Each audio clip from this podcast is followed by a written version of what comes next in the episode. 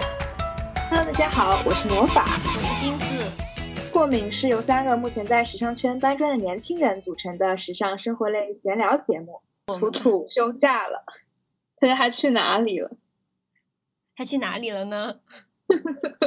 我在问你呢。图图去威海旅游了，然后但是他这场策划已久的相当于毕业旅行的这样一个旅游，却有点。命途多舛，他昨天晚上凌晨四点钟给我发消息说，他们的宾馆里面有老鼠、臭鼬和蜈蚣三种大自然的生物，对他们进行了一些攻击和恐吓，于是他们连夜仓皇而逃，再也不住在海边酒店。是啊，这三种动物哪碰到一种我都吓死了，还碰到三种，我真的一身阴影了。要是好想听听下一期他来的时候跟我们讲讲感受。哦，我记得我小时候就看过有一个人就住在海边。的小木屋里面，嗯，白天醒来，他就发现他的床底下有一只鳄鱼，给我吓的。小时候，我每之后我就每天晚上睡觉，对，每天晚上睡觉我都要往床下看看有没有什么蛇啊、鳄鱼在我床下趴着，我可害怕了。不过现在在大城市里，这样的野生动物也越来越少，其实也说明图图去旅游的那个地方是比较自然风光、环境比较好的。嗯。英子最近是回上海了吗？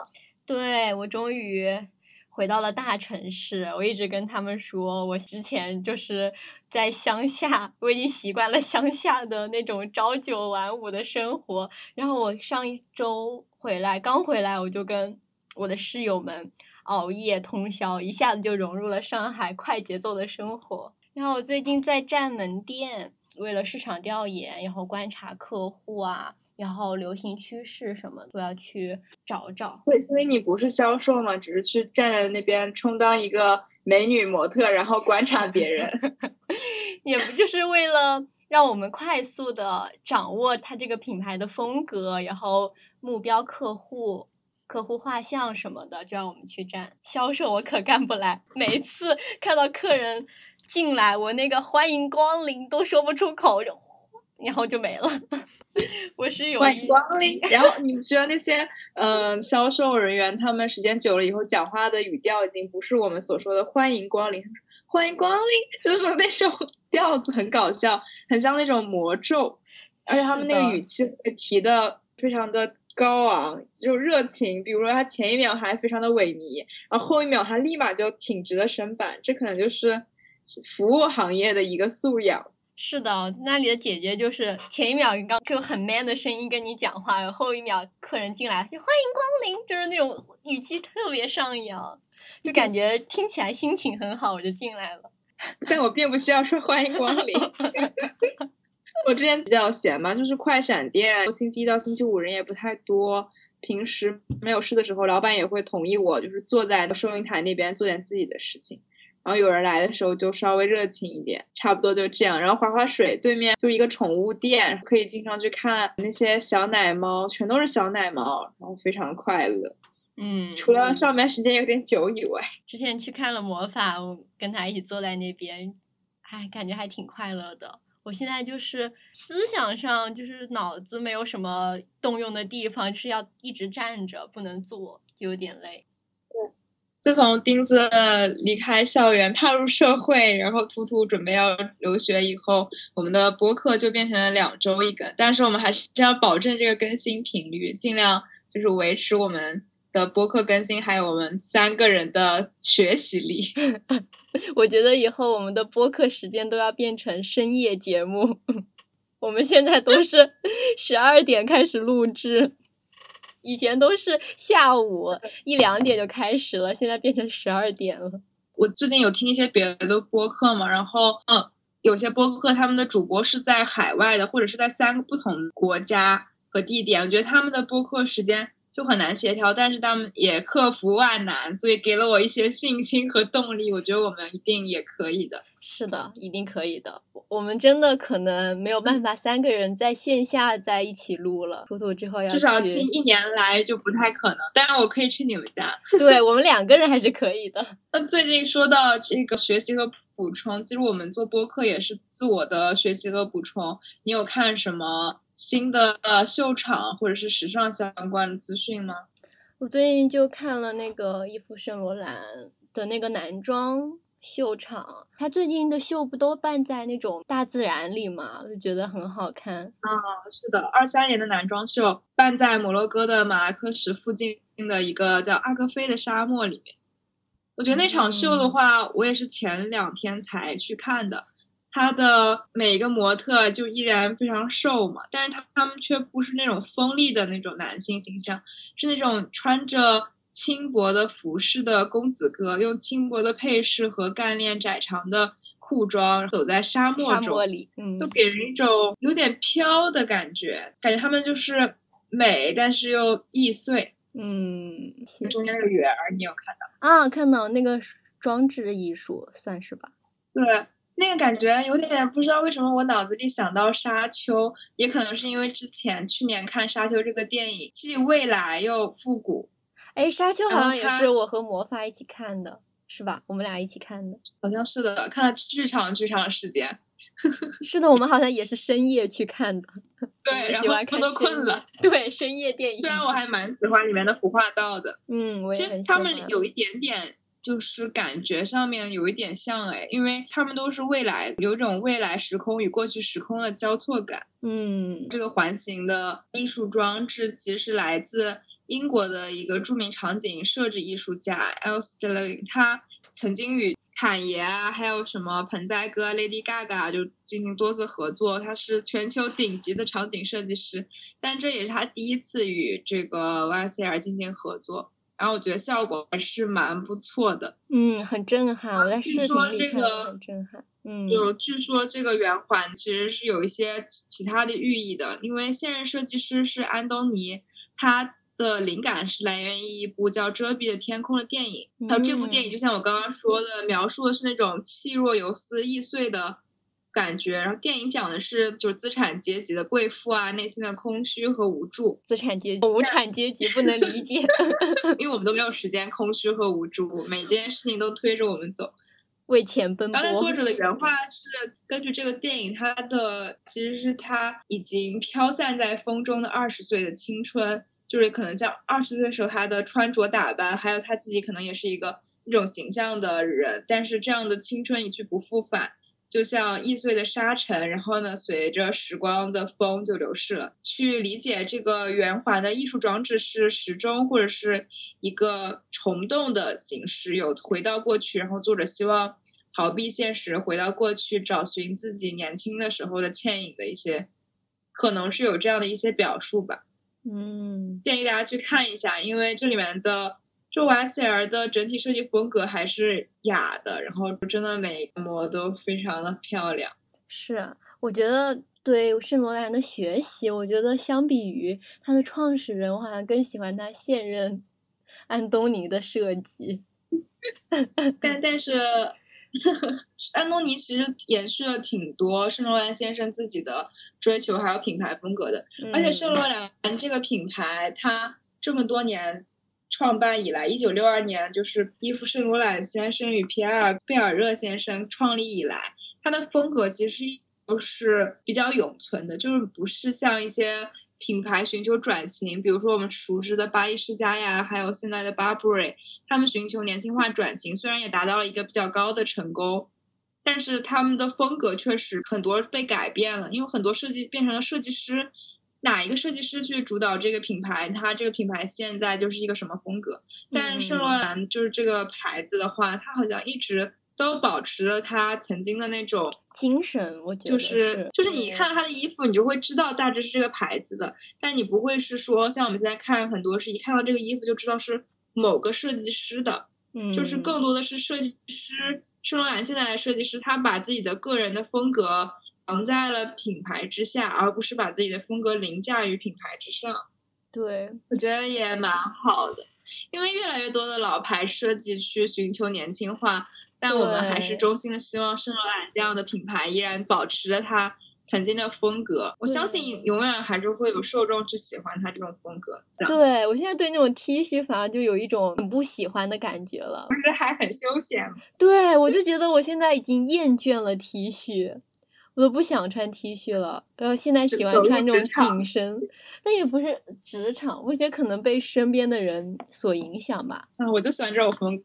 嗯，最近像你啊，像跟我一起工作的同学，他们也是不太喜欢 T 恤，又喜欢穿一些 vintage 啊什么的。我觉得我被他们慢慢影响，我觉得我现在看到 T 恤，也觉得嗯，说到这些东西，其实我更想去聊一聊我们今天的品牌本身，因为你知道，当代的女性现代衣橱是这由圣罗兰先生去开创的。就我们现在去穿的这些，比如说新的西装啊、西装、无袖的套头衫、针织裤等等这些东西，都是由圣罗兰先生去奠定的。在他那个刚创立品牌的时代，女性还是几乎都只能穿着盛装、裙装，所谓这些衣服。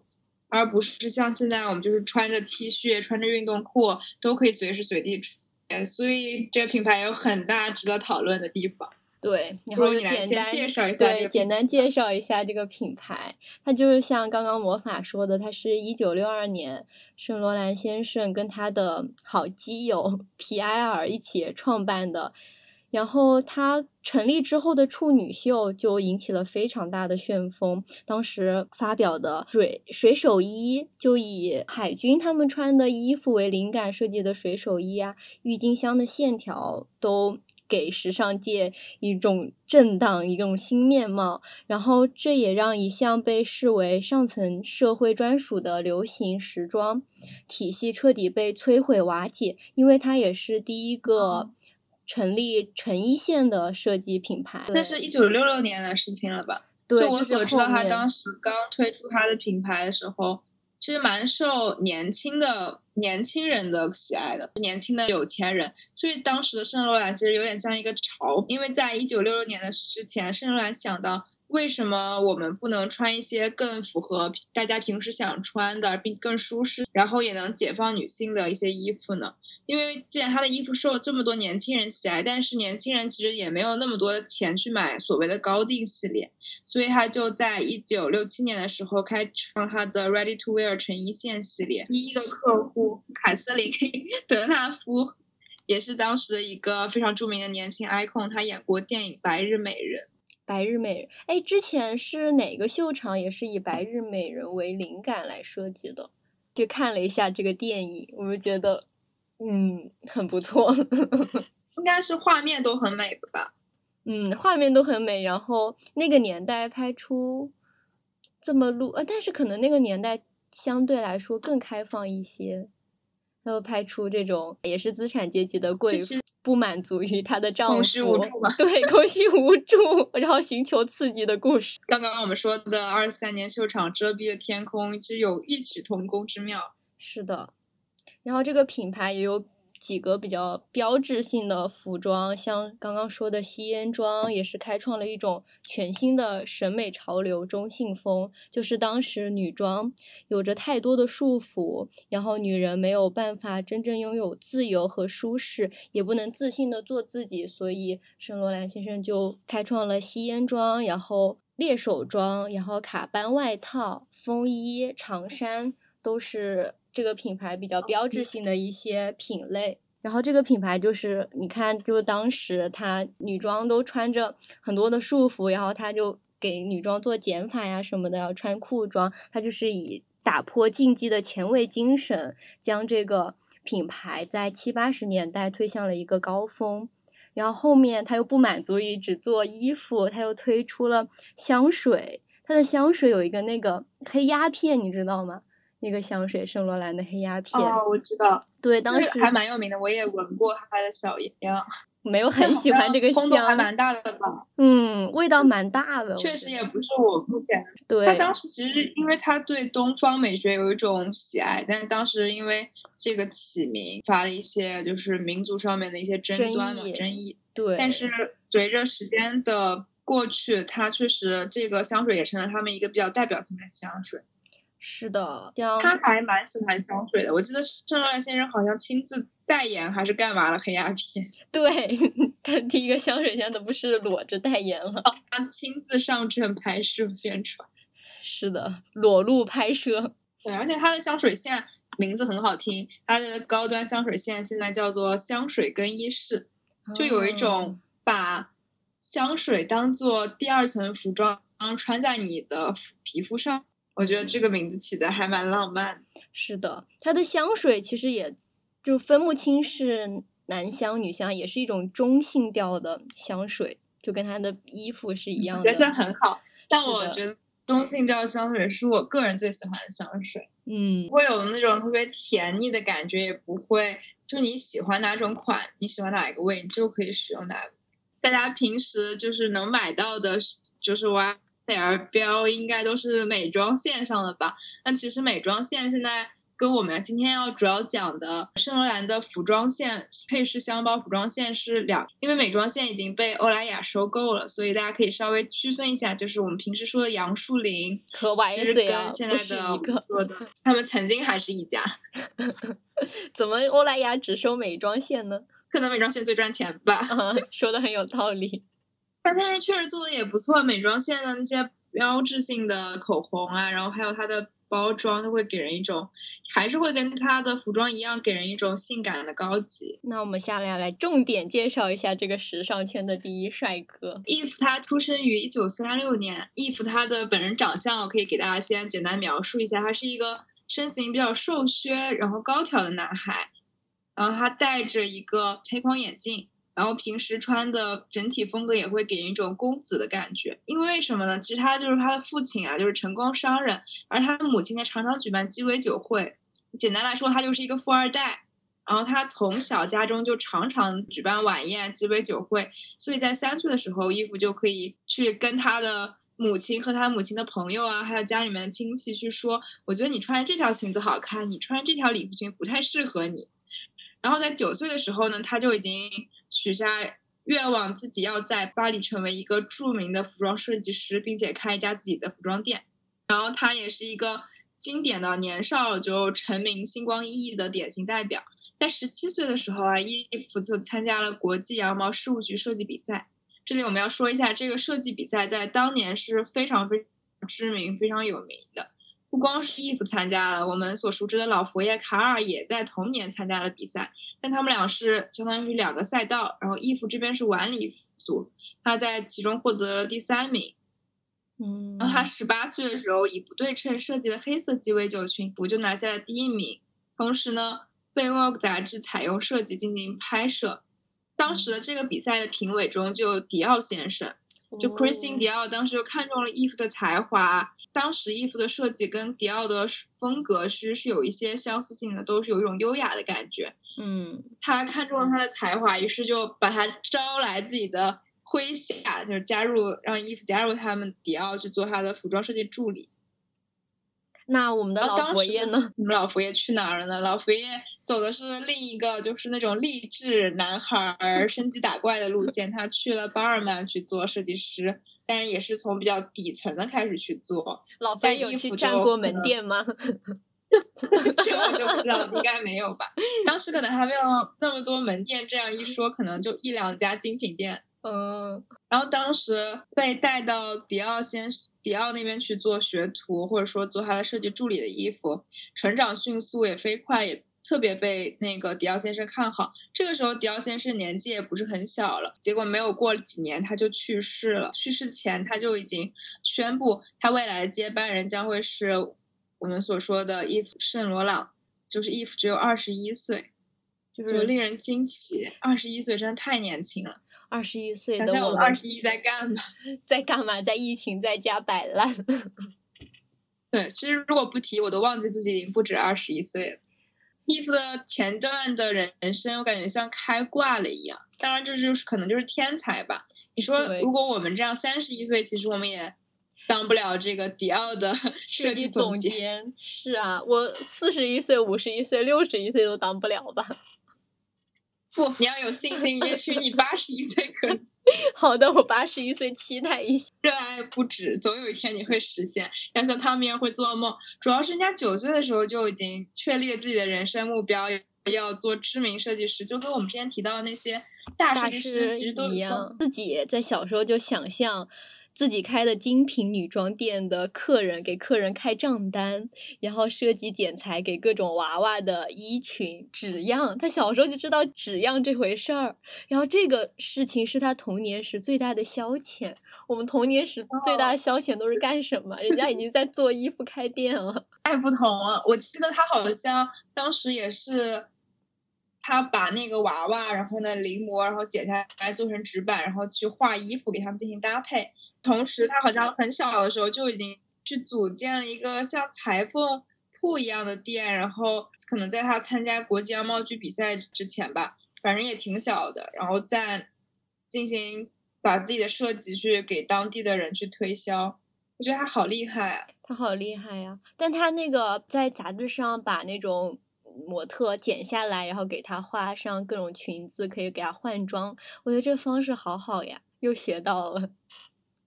我之后看了之后，我就好想立刻去尝试。真的后悔没有早一点知道这个故事，早一点去了解这些大师的故事。是的，我现在在疯狂的补课。伊芙本人，就我们刚刚说到，他二十一岁的年纪轻轻就已经当上了迪奥的设计总监。但其实我们也要说一下，他在迪奥先生去世的那个葬礼上，只遇见他命中注定的一个男人。虽然在葬礼上他们俩并没有正式见面，但是被媒体拍照一张照片，上面同时有他们两个。那这个男人是谁呢？就是他的好基友，一生纠缠的人，男性吧，一生纠葛。对，但我看到了一个像短片一样的，我觉得是不是挚爱，真的要打问号。就肯定有一段时间是挚爱了，他们至少有十年是相爱的，是的，这点是应该毋庸置疑的，就是曾经爱过。但他的控制欲好强啊！一生纠葛，嗯，一生纠葛是什么？来讲一下小小的八卦故事，因为这个故事也跟圣罗兰后面成立自己公司就有很大的关系。品牌风格什么的，好像也有关系。对对，就当时在迪奥的葬礼没有过多久。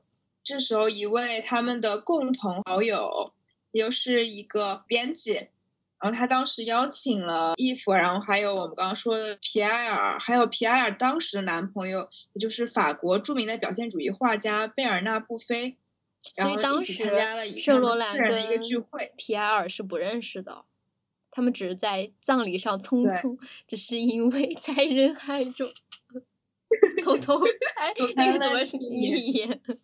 可能可能就是偷偷的，就肯定他们肯定是互相听说过明慧的，但可能没有真正的去私下见面。然后在巴沙好友的话，他们在巴黎的蒙蒙瓦特区的布朗奇广场去共进了一顿晚餐。那这个时候，其实皮埃尔是带着她当时男朋友嘛，不光是她，就是这个我们刚刚说的表现主义画家的男友，也是她的经理人。就是这里也能体现出皮埃尔是一个非常成功的、有头脑的人。他作为一个年轻的，就是职业经理人嘛，在短短的几年内就把他的男友贝尔纳布菲从一个名不经传的画家推到了比较知名的法国表现主义画家的一个地步。嗯，他也是个商业这顿饭局非常的。对，这顿饭局蛮蛮神奇的。当时就伊芙就是说啊，自己刚刚忙完了迪奥的秀，然后就是刚刚忙完这些事情，压力也挺大的，但一时也不知道去哪儿就休闲旅游一下。这个时候，他们的那个巴沙好友就就说：“哎，你这个我听说皮埃尔和她的男朋友就是你们俩不是要去度假嘛？然后那样你们要不然把衣服也带上吧。”这是什么提议？这是什么提议？就是就相当于你和你你的对象要去度假，结果另一个人说这儿有一个就是很漂亮的人，然后呢，他你可能甚至会喜欢他，要不让他加入你们吧，你们三个一起出去度假。我都怀疑是不是皮埃尔给那个组局的编辑说，你等会提议一下。这背后故事不得而知了。我们只知道他们就是一九五八年度假回来，回到巴黎以后，皮埃尔和伊芙就火速的同居了。嗯，这背后又是一个有些不知道让人唏嘘的故事吧？对，是的。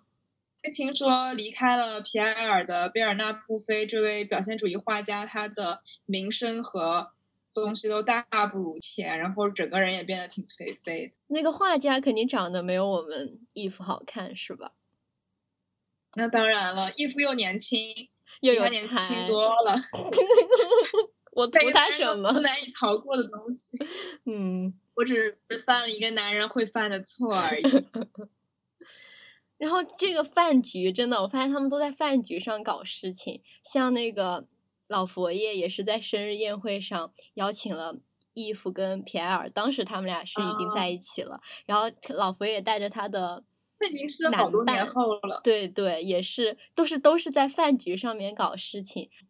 雅克就是他，雅克也是一个很厉害的人，他是一个没落的贵族出身，他的梦想。人生目标就是什么事情都不干，只沉迷于那种纸醉金迷的生活。我也想有这样的人生目标，可是我可以吗？我没有这样的美色。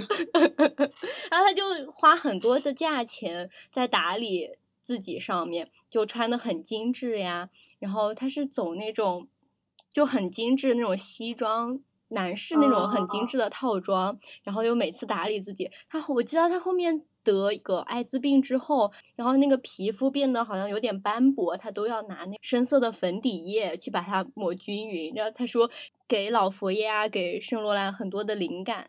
之后我们将要提到的义父生命中第二个与他命运纠缠的男人，就是雅克。我们现在先继续说，他和皮埃尔两个人回到巴黎，变成了一对彼此相爱的人。但是没有过多久，虽然当时义父在迪奥的设计获得了很大的反响，都很喜欢嘛，然后也认同他的才华，但那嗯个时候战争打响了。那义父本人他从小就是一个小贵族家庭出身的孩子，他本人的兴趣爱好又是做服装啊，去设计这种安静的工作，他其实是很抗拒战争的。而且他很瘦弱所以他当时就。被爆出了对被爆出逃兵役的丑闻，最终没有嗯办法，在丑闻的这个攻击下，他不得不入伍。但是大家也知道，我们刚刚说了，义父他其实是同性恋嘛，就是在那个嗯时代、就是一种还是不太能被接受的。对，特别是在军队里面，军队里面都是一些男性，那当时大家的思想又都比较的保守和古板，他们就对义父进行了霸凌和毒打，导致入伍二十天他就住进了疗养院医院。在医院里面，他也受到了非人的待遇，比如说用电击疗法去治疗他所谓的病，然后给他注射大量的镇静剂，当然这也奠定了中晚年时期的精神不稳定。他的爱人就去日夜陪伴他，嗯对，so 对 sweet，但也给他带来了一些不好的讯息，可以说喜忧参半的讯息吧。就是他跟他义父说：“你被迪奥辞职了，迪奥不要你了，你的丑闻有点多，然后你又遭受这样的情况。”听到这个消息，他是怎么样一个心情呢？当时应该也挺难他当过了，时对他好像就难过不过两分钟，然后就说我们来成立一个品牌吧。他在病床前静默了一下，然后就跟皮埃尔说：“We have no other solutions, you and me. Let's start our own culture house。”也就是说，我们走投无路了，没有其他的方法，让我们俩一起去做我们自己的时装屋吧。于是皮埃尔就是因为他深爱着义父，然后也非常相信义父的才华，他确实是一个才华横溢的设计师。嗯于，是他决定追随他的爱人，然后好像卖了一套房是吗？自己的资产都拿出来，跟伊芙一起合开了一个公司。同时，当时伊芙离开医院之后，他皮埃尔也没有停下来，他火速的去状告了迪奥迪奥投资人，然后呢获得了一笔赔偿。因为有点就是这个辞退没有特别多其他的理由，然后他利用这个东西去获得了赔偿。然后呢，嗯又找到了新的投资人去投资他们的公司。才华的打动之下，有四名迪奥的前同事也追随了伊芙，加入了他们的新的品牌公司。于是他们在一九六二年的一月二十九日便发布了他们的第一个系列，感觉还是蛮快的。是的，我觉得他真的人生就感觉像踩了加速器一样巨快，我什么事情发生的都很快。他们都是挺有执行力的人，就比如说他想去做服装，他很小的时候就去去做那些模拟的账单啊，模拟的这些东西，就是他真的很有天才吧，他也有一直在为自己做的事情做准备。是的，不像我们说开播课说了一年才开始，我们应该当下但我们现在也开了，我觉得值得鼓励。对，就是伊芙二十一岁成功，我们八十一岁可以成功的。然后他当年的第一个系列，他也还是第一个启用黑人模特的品牌，就是是一个比较先进，就衣服的思想还是蛮先进的。包括我们刚刚也说到，他给女性发声，然后解放女性，设计那些服装。那他在。一九六三年，就因为伊芙它的服装风格刚开始是比较的戏剧化的，然后同时又很受年轻人的喜爱，所以在一九六三年，他设计了一款粉红香槟为灵感的打歌服，相当于一个给当时的叫 z z 的一个芭蕾舞演员，然后这个服装也轰动一时，然后成为它的标志性的品牌服装之一。对，那个时候羽毛确实像一朵花一样。从来没想过芭蕾舞的服装可以有这么多美丽的变化。是啊，想当初我不是很喜欢看音乐剧吗？还想去做那种设计。舞台服装是吗？对，我感觉他好厉害啊，他什么都能做，真的是天才。天才一般都这样，老佛爷也很厉害，咱们老佛爷这个时候还在辛苦的往上爬呢。那我们先讲讲，让老佛爷加加油，到达一个层次，我们再来讲。然后这个时候啊，一九六六年，我们所熟知的西安装就被衣服设计了出来。你有看过西安装那张著名的照片吗？嗯，看过。西安装它虽然是从男士的那些西装啊上面取的灵感，但是又凸显了女性的线条，觉得它又有男性的帅气，又有女性的柔美，就很棒。我好想拥有一件啊！是的。间装叫 the smoking，也叫叫烟装，它是其实就是在男性的礼服西装设计中结合了女性高雅、柔美等元素，就我感觉那张照片特别的帅气和利落。还有西装的轮廓很柔和，然后它领口啊、腰部那种裁剪又很贴身。就把女性的那种线条突出来了，不像男生就是西装就不会显线条嘛，他这个西装就很显线条，真又帅又美的。维多利亚贝克汉姆就挺喜欢穿西装的，而且你知道，自从他来设计九六六年设计出第一套西装之后，他其实每年几乎都会推出不同款式的西装。像八十年代的时候，女权运动全盛期，他的西装啊就会强调。肩线、垫肩和窄脚裤、倒三角的形状，塑造出比较强势的女性的形象。因为八零年代女权运动盛起嘛，那到九十年代的时候，西装又融入了一些立体裁剪，让裤脚宽松摇曳，走的是那种偏优雅闲适的路线。嗯，而到两千年的时候，在衣服还在的时候，最后一套设计的是肩线明显缩小半寸的窄肩。短身的利落样式，其实它也是随着时代的穿衣风格的改变去进化或者是迭代它的西安装设计。但是西安装本身的那种灵魂其实还是一直存在的。像张曼玉啊，呃，章子怡，其实在他们早年间都经常穿着西安装去走红毯。穿这种像张曼玉啊，他们都有自己本身就有一种感觉气质在，又穿上这个西安装，真的太美了。他说：“西安装每个女人都一定要拥有，我们俩还没有拥有吧？我能几岁拥有呢？他要多少钱啊？” 他说：“西安装就是表现女性有独立的一面，而并非是千娇百媚的。哎，你很快就会拥有了，攒攒钱。我的钱包说不可以啊，vintage 可以考虑考虑。”然后同时，它还有一件，就是一个透视装，不知道你知不知道？哦，也是他们品牌比较版的一个设计，就是第一个在那种秀场上直接不穿 bra 就穿透视装走秀的品牌。对，应该当时也引起了蛮大的震撼吧？是啊，现在都在 B 站上都过不了审呢。现在都要狠狠的打一下吧。是的，就当时真的是一种反叛，真的很超前。他的品牌大获成功，所以我们像我们刚刚说的，他在一九六七年的时候成立了他的成衣线，也深受年轻人的喜爱。那他当时的审美结合垮掉的一代那种感觉，嗯，就很疯狂。他们那个年代，而且有挺多多知名的名流是罗兰先生的粉丝的。就包括美国肯尼迪家族，他们当时有一个人说：“我希望这个牌子不要被更多的美国人知道，因为我再也不想跟美国人撞衫。但是作为肯尼迪家族的一员，他们穿什么，美国人就会模仿穿什么。包括还有一些欧洲的皇室都非常喜欢圣罗兰的设计。所以皇室也有一种反叛精神嘛，穿腻了那种大裙子。应该是吧，毕竟随着时代的改变，就圣罗兰先生去推出他的这些现代女性的衣橱，逐渐的皇室也就时代都在变化。就他第一家店是在巴黎的塞纳河左岸，哎，感觉很浪漫，我也想在塞纳河左岸去逛逛他的第一家店，不知道还在不在。像以前我们小时候非主流时期，就很多人的网名都是那种什么左岸咖啡，是啊，什么在左岸漫步，就是那首塞纳河什么什么左岸什么什么东西。哦，对，塞纳河畔左岸的咖啡。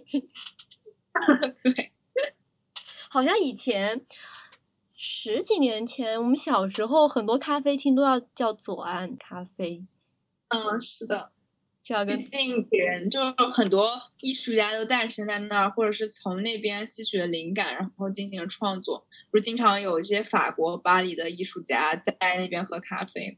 嗯，我们什么时候也去左岸喝一下咖啡？好的。然后就设计出有了迸发出了灵感。我就是丁罗兰，你就是蔡罗兰。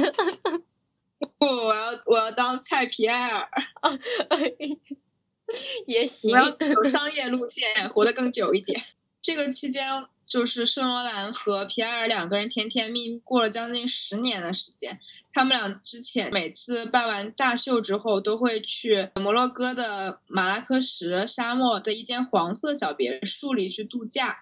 他们给这个小别墅起名叫做 Lemon Garden，就当时两个人还是浓情四溢的一对非常彼此相爱的情侣。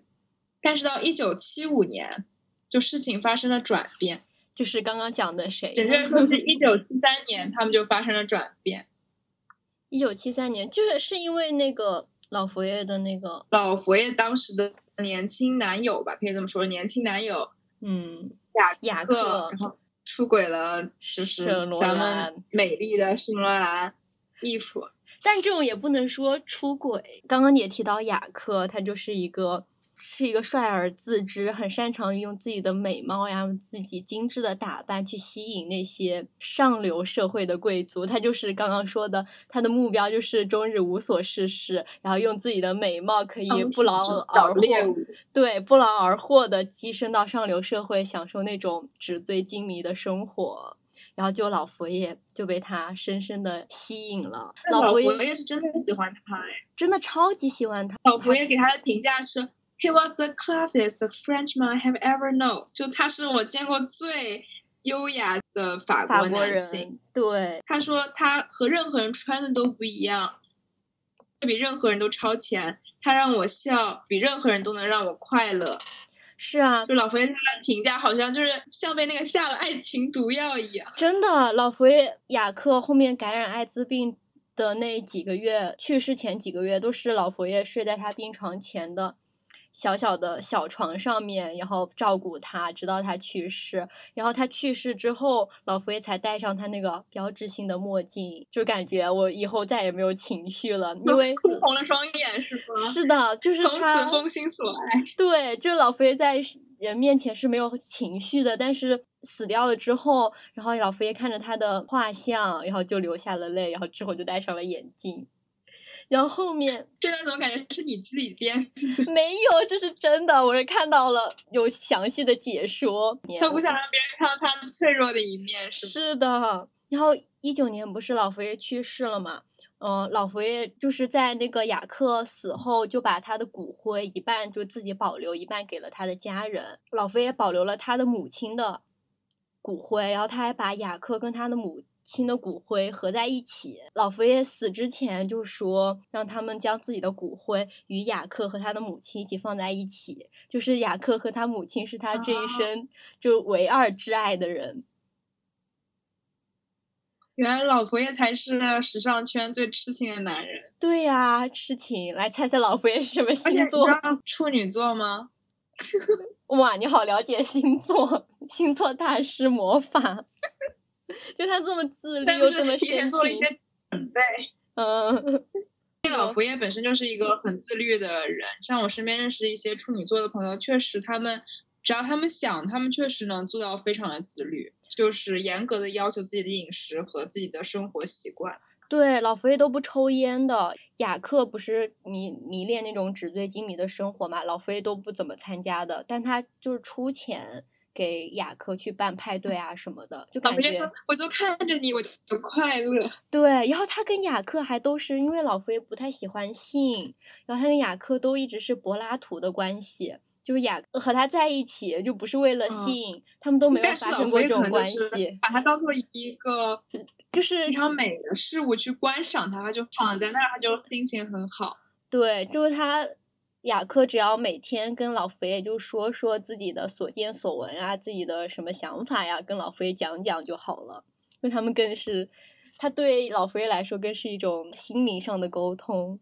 哇，这老佛爷真的好棒！老佛爷受得了，雅克可能受不了，所以这个时候雅克就他的目光，因为他本身就是那种追逐极致快乐的人，是他的目光就是想看到另一个吸引他的男性，就是他想征服他。那这个人就是我们说的义父，是的，所以他其实他很心机。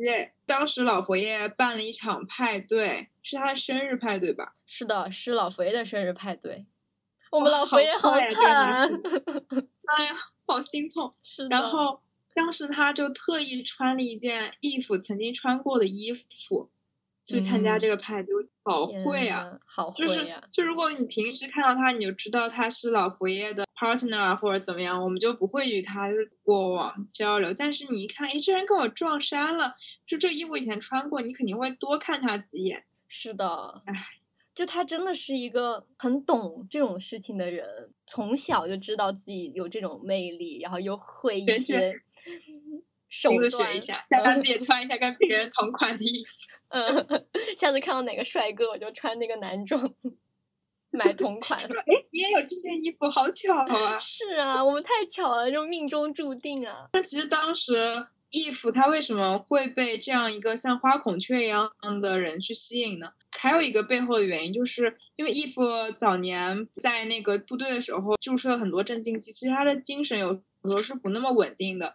他作嗯为一个长期持续去做创作输出的一个天才啊，他有时候压力会很大嘛，有时候他就可能有些话他也不能随便乱说。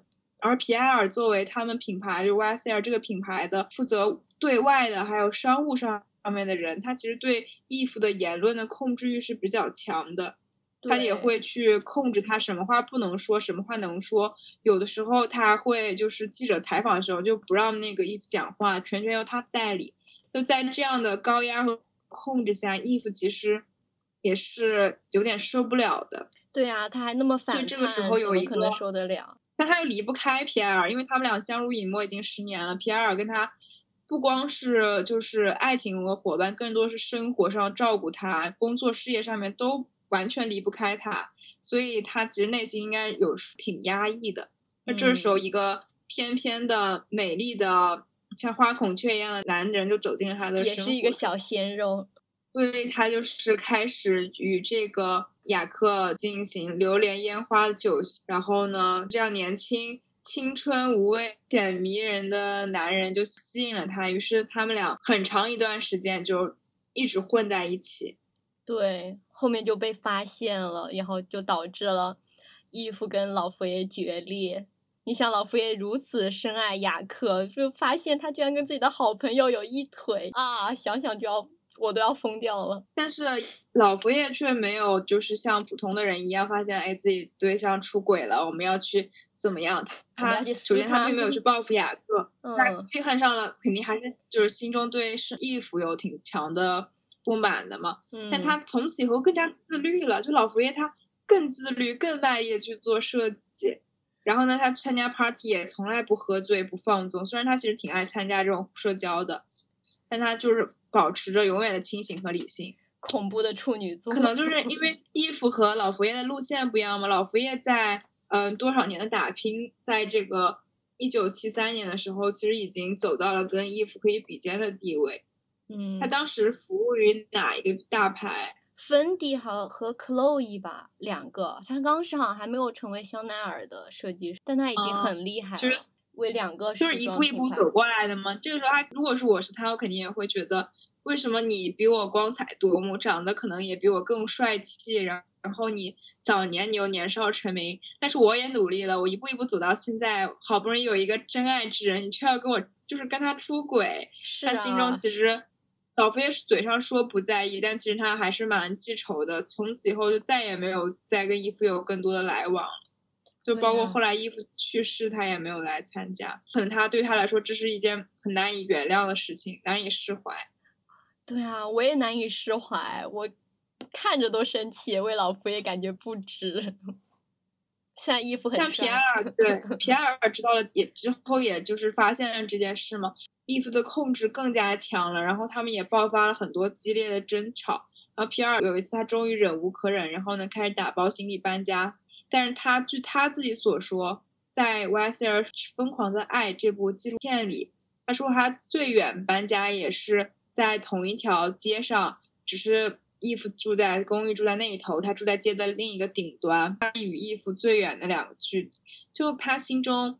至少他在纪录片上是这样说的，他没有办法去放下，真正放下衣服，也没有办法去不照顾他。但是我又看了一个短片，也就讲他们一九七六年他们俩分居了，然后皮埃尔又交了一个男朋友，是一个美国的园林设计师，叫麦迪逊考克斯。这个园林设计师也成为了他伊芙跟皮埃尔在马拉克什不是有一个花园吗？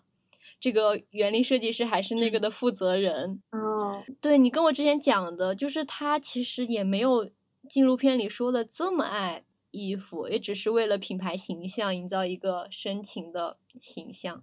我当时还觉得这个观点好像没有很对，但我现在感觉越来越对了。魔法说的好，哎，是的。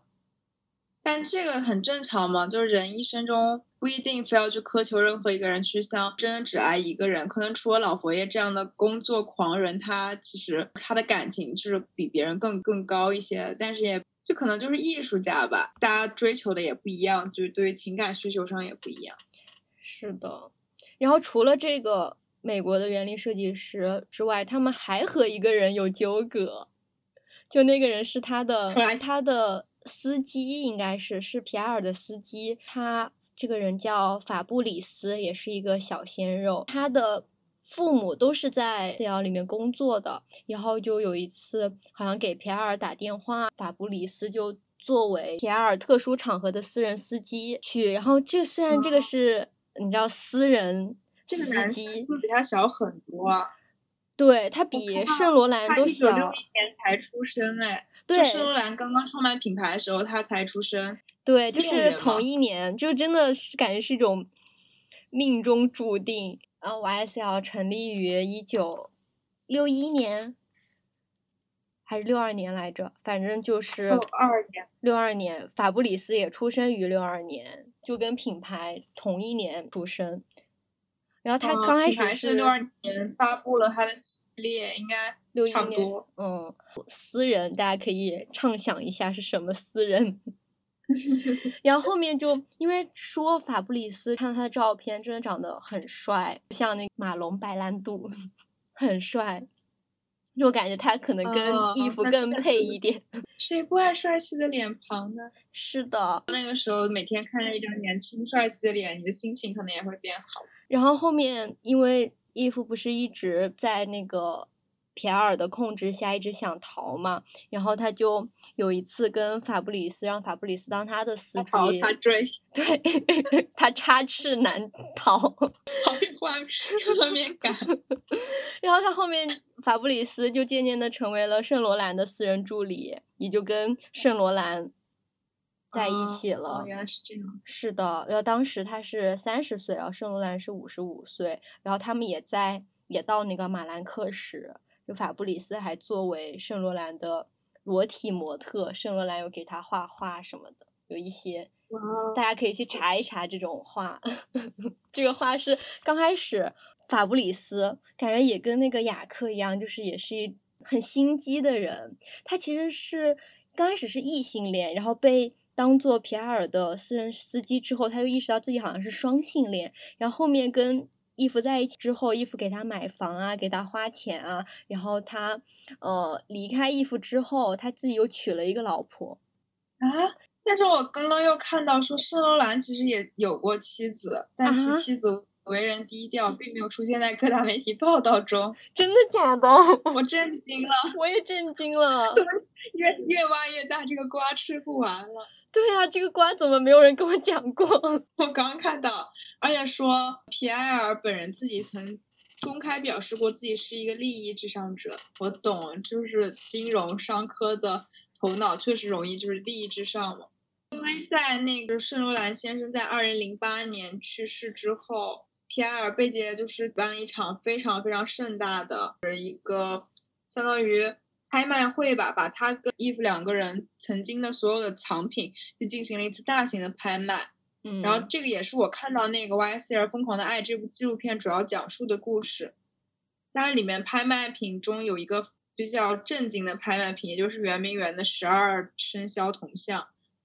就据说当时有两个铜像，兔首和鼠首，居然是被他们俩收藏了。他们俩好当时最后蔡明超先生是以总计三千一百四十九万欧元的价格拍下两件物品。哇！他说当时情况，每一个国人都会站出来尽自己的职责。但确实也没有想到，就是这个东西流流着流着能流传到圣罗兰他们的手里，好厉害！他们好有钱啊，可想而知他们多有钱。然后说到这个拍卖，法布里斯不是圣罗兰给他画了很多很多那种画嘛？然后一九九二年的时候，他离开了圣罗兰，他就想把这些画公开了。然后有一个人跟他说：“你可以把这些画以三百万欧元的价格去卖给皮埃尔。”皮埃尔不知道圣罗兰还画这种画，然后他就很生气，但他也不会购买，只给了法布里斯两万欧元的封口费，就让他你。不要再提这些话了，不要说这个事情。这个事情到皮埃尔去世之后，就是她的丈夫刚刚说的那个美国园林设计师麦迪逊，他继承了圣罗兰基金会的主席，才让这些画得以面世。就是这里面，你要细想，感觉都不是什么好人，是吧？就是利益至上嘛，每个人都有自己的追求和需求。每个人像皮埃尔本人，他到晚年后期。更多的是把心血投入在品牌的形象和维护上，那肯定不能把他们之间这么多乱七八糟的爱恨纠葛公之于众，这样的话可能会对品牌形象受损吧。那我觉得麦迪逊为什么要把那些话给公开了？他是在干什么呢？我也不懂，咱们就不得而知了。毕竟离开的人已经早早离开了。哎，其实这就是一个大师。荡气回肠的一生，但是我们也有很多，包括他经典的秀场还没有去聊到。是啊，这个已经讲了一个多小时了，都讲他的八卦。真的吗？我们居然讲一个多小时，一个小时零二分都是他的八卦，后面秀场太优秀了，秀场啊缪斯都没有讲到。那我们来聊聊圣罗兰的三个灵感缪斯。因为我们之前我和钉子两个人去看了一场在上海举办的圣罗兰的秀，然后里面就是有他他的非常著名的那个银白色头发的灵感缪斯贝蒂卡图，他也是当时的模特，也是一个时尚 icon。就你看他的照片，会觉得他就是很圣罗兰的风格，圣圣罗兰的感觉。义父有一个很著名的画是“时尚意识，风格永存”。它中间的“风格永存”代表人物就是他。啊，是的，因为我记得当时有一张非常非常就是在我记忆中非常重要的一个照片，义父还有这个贝蒂卡图，还有另一个他的名字就比较很难读，叫露 露露露德拉法雷斯，我们就简称他叫露露吧。然后三个人躺在一个像沙发上面的，然后是一个有点俯角的照片。然后当时他露露穿的是一件非常鲜艳的红色裙子，然后跟她本身这种活力、叛逆、热情和明亮就是风格非常符合。然后圣罗兰坐在他们俩的中间，然后穿着他一贯的是西装吧，戴着他的墨镜，嗯，反正三个人就是那张摄影作品，我觉得非常非常的美丽。我当时跟魔法说的时候，我说我都忘记我们那个展上到底看到了些什么，但是魔法一说这张照片，我的记忆就很深刻，因为当时我觉得这张照片很有感觉，又很时尚，又很温馨，觉得很棒。然后它那个颜色也是红色为主的，就很好看。我当时还拍了。就这个照片，我对其他展览上的东西都比较模糊，但我对那张照片记忆非常深刻。然后他还有哪一个灵感缪斯呢？是不是比较有名的？还有福王子。他灵感缪斯好多好多，我们今天就取。取三个来主要讲讲吧，因为我刚开始以为他灵感没有啊，应该就一两个吧，我后面发现哎有三个，我就想应该就三个吧，后面发现哎怎么又有一个我不认识的人，哎怎么又有一个我不认识的人，他的灵感来自于好多好多地方，所以他可能才能创造出。这么多系列，这么多经典的服装吧。先介绍一下贝蒂卡图，他是一九四五年出生于巴西的。刚刚说的那个风格永存的代表就是他，他就是一直很迷恋于阳刚的风格，他不会用男女之别来局限穿着，他觉得相反，穿上男装后，他反而觉得自己更性感、更有魅力。就听他这句话，就感觉很符合 YSL 的。不分男女性别啊，中性化，从男装中吸取灵感，让女生穿上这种比较相对于粗犷一些的服装，然后更显示出她们的性感和线条。她也是上世纪六十年代的顶尖模特。她安东尼那个二零二二的秋冬秀场上，她结束之后出来谢幕，还跟他拥抱了。你当时有看到？我当时想，这个他跟谁拥抱呢？感应该是个很厉害的人物。后面才知道，居然是贝蒂卡图。对，我觉得他还挺有标志性的，就包括他的那个发型什么的发色。圣罗兰自己也说，贝蒂卡图是他自己女性化的化身。他自己很喜欢穿西装，所以西装就成了圣罗兰很经典的单品，因为他是他的灵感缪斯。他看着他一直穿西装，就可能。西恩装就是由这种产生出来的。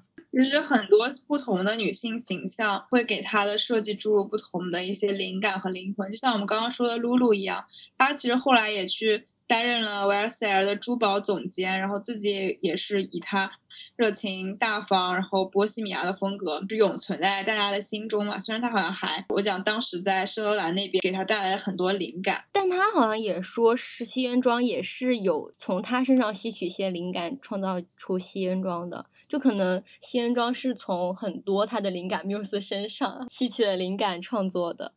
露露也是一个一九四七年，他比贝蒂卡图小个两岁。她是露露是法式优雅的传奇人物，你就看她照片就觉得她非常优雅。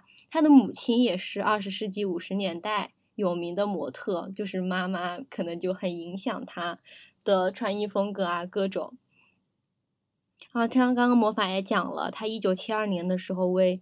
YSL 设计配饰，他就很喜欢那种色彩极具强烈的波西米亚风，色彩和浓郁的异域风情，就是它很代表的设计配饰的特点。我当时也想，我一直觉得西恩装才是 YSL 的风格，然后这这次深入了解之后，发现它有那种非洲系列呀，然后。中国系列还有俄罗斯系列，感觉它的色彩也是非常的浓郁，然后跟那个露露给他设计的配饰也非常的搭。我当时一直以为她就是那种优雅，然后黑白调调的那种女性，都还蛮有个人鲜明的特点，然后才能成为时代记忆里中的那一抹就是颜色，然后同时也是能被嗯衣服发掘他们的美，然后并且进行一些创作。